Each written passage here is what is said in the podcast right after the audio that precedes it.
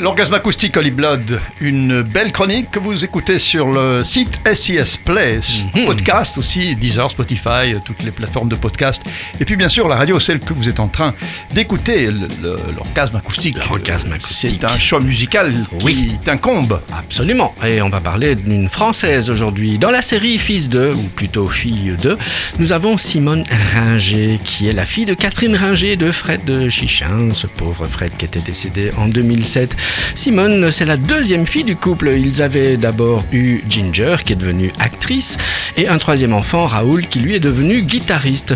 Ayant grandi dans un univers artistique, Simone se destinait plutôt à une profession de graphiste. Elle exerçait en créant des affiches et des pochettes d'albums.